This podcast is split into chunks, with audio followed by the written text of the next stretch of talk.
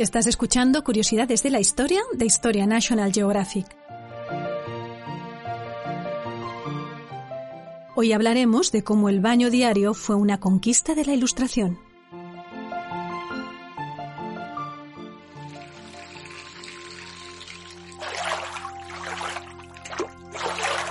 En el siglo XVIII la gente se lavaba poco y lo hacía en seco, evitando el uso del agua.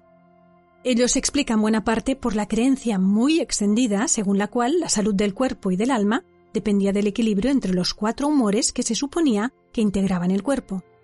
Sangre, pituita, bilis amarilla y atrabilis. Los malos humores se evacuaban mediante procesos naturales como las hemorragias, los vómitos o la transpiración, y cuando estos no funcionaban se recurría a purgas o sangrías efectuadas por los médicos. Lógicamente, la introducción de un quinto elemento extraño como el agua se observaba con recelo. Esta desconfianza no era nueva. Desde la segunda mitad del siglo XIV, los médicos habían empezado a desaconsejar los baños calientes por considerar que el agua podía facilitar el contagio de la peste. Como el calor abre los poros, se creía que así se introducían miasmas en el organismo que desequilibraban su funcionamiento. Los miasmas, en la mentalidad de la época, eran efluvios malignos producidos por cuerpos corruptos o aguas estancadas. Este temor al agua culminó en el siglo XVII, incluso en las clases más altas de la sociedad. Aunque Luis XIV no tenía problemas para nadar, sí evitaba usar demasiada agua para lavarse. En el interior de las casas nobles o burguesas existían bañeras, pero se aconsejaba no utilizarlas demasiado, y sobre todo no permanecer en ellas durante mucho tiempo. El agua se rechazaba hasta tal punto que antes de la Revolución Francesa París solo contaba con nueve casas de baños, es decir, tres veces menos que a finales del siglo XIII. El miedo a los miasmas se convirtió en una auténtica obsesión. Para garantizar la salud había que hacer circular el aire, igual que los filósofos y los economistas ilustrados predicaban las virtudes de la circulación de personas, bienes o ideas. Por tanto, debían evitarse los vapores de agua y la condensación, sobre todo en los espacios cerrados. Del mismo modo, como se consideraba que los malos olores eran indicativos de la presencia de aire viciado, una norma básica de higiene consistía en perfumar el aire. Como en el caso de las sangrías se creía que los olores agradables limpiaban de los miasmas los órganos y la sangre. En cambio, la suciedad no suponía un riesgo para la salud. Al contrario, se consideraba que servía para proteger la piel del mismo modo que las pulgas o los piojos. Otras causas menos médicas explican también la desconfianza imperante respecto al agua. A partir de la contrarreforma de los siglos XVI y XVII, la Iglesia ejerció una influencia creciente no solo sobre la moral, sino también sobre las prácticas corporales cotidianas de la población. El clero quiso proscribir los baños públicos, denominados baños romanos, por el peligro que suponía el contacto corporal y la desnudez. Además, incluso en un ámbito privado, se consideraba que la exploración del cuerpo era censurable, sobre todo la de las partes genitales, como le contaba un padre a su hijo antes de ir de viaje. No toques las partes de tu cuerpo que la honestidad te prohíbe mostrar, salvo en caso de extrema necesidad e indirectamente. Por todas estas razones, las prácticas de higiene eran rápidas, muy selectivas y se realizaban en seco, o casi. Había que lavarse sin debilitar la piel ni exponerla a la penetración de miasmas, lo que implicaba hacer abluciones parciales. Al levantarse, los adultos y los niños se peinaban y se frotaban ciertas partes del cuerpo con paños secos, dando mayor importancia a los lugares más expuestos a la vista, es decir, las manos, la boca y la parte posterior de las orejas, así como los pies. En la corte y en el seno de la nobleza o de la burguesía, la higiene estaba relacionada con las exigencias de la respetabilidad social.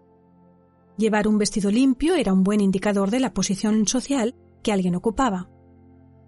Cuanto más rico era uno, más se cambiaba de vestido. Del mismo modo, en cuanto al cuidado corporal, lo importante era la apariencia. Muy a menudo no se intentaba eliminar la sociedad, sino disimularla con productos que cubrieran las imperfecciones de la piel y la blanquearan. Por ello, estar limpio consistía en frotarse la piel con pastillas de jabón de Florencia o de Bolonia, con perfume de limón o de naranja, o lavarse la cara con vinagre perfumado. Este último alcanzó enorme popularidad. En París, en su tienda de Saint-André des Arts, el famoso vinagrero May comercializaba al menos 92 vinagres de salud e higiene. Difundidos después de 1740, estos vinagres perfumados en forma de lociones con flores o especias eran vendidos por vinagreros destiladores que competían en imaginación para promocionar su agua imperial, su agua magnífica o sus vinagres de cítricos con naranjas de Portugal. También se aconsejaba untarse las manos con cremas de almendras dulces o de benjuí. Del mismo modo que las cremas de jazmín o de lavanda, estos productos eliminaban la suciedad de forma mecánica, pero sin agredir la piel. Cuando hacía buen tiempo, la gente se aplicaba sobre el pecho telas untadas con pomadas. En la segunda mitad del siglo, sin embargo, se comenzó a pensar que el agua templada podía tener virtudes calmantes y sobre todo que el agua fría permitía fortalecer los tejidos, aumentar la fluidez de la sangre e incluso disolver los tumores. En 1762, en su obra Emilio o de la Educación, Rousseau aconsejaba bañar a los niños en agua fría para fortalecerlos. Lavad a menudo a los niños, su suciedad muestra la necesidad de hacerlo. El año anterior, a orillas del Sena, un establecimiento de baños calientes de París había abierto sus puertas a una clientela privilegiada con la aprobación oficial de la Facultad de Medicina, y su propietario, Poitevin, había sido gratificado con privilegios. A finales del siglo, el agua empezó a entrar en ciertos hogares que se equiparon incluso con cuartos de baño. El baño era un lugar de descanso, incluso de vida social. No se consideraba indecente recibir a los amigos en la bañera pero progresivamente el aseo se privatizó y se individualizó, dando forma a nuevos momentos y espacios de intimidad. Así María Antonieta permitía solo la presencia de dos criadas mientras se bañaba. Por supuesto, el baño aún se utilizó durante mucho tiempo como un método para el cuidado de la piel y tratamiento de sus enfermedades. En 1793, el periodista Marat tomaba baños eléctricos e impregnados de almendra y minerales para combatir su dermatitis cuando fue asesinado por Charlotte Corday. Pero con el progreso del hedonismo y la lenta liberación de los tabús corporales, bañarse se asoció también con el placer. Así, las mujeres de clase alta tomaban baños perfumados con leche o frambuesa. Pero todo esto constituía una excepción. Durante mucho tiempo, la mayoría de la población evitó utilizar el agua para lavarse habría que esperar hasta las primeras décadas del siglo XIX para que empezara a generalizar el uso higiénico del agua.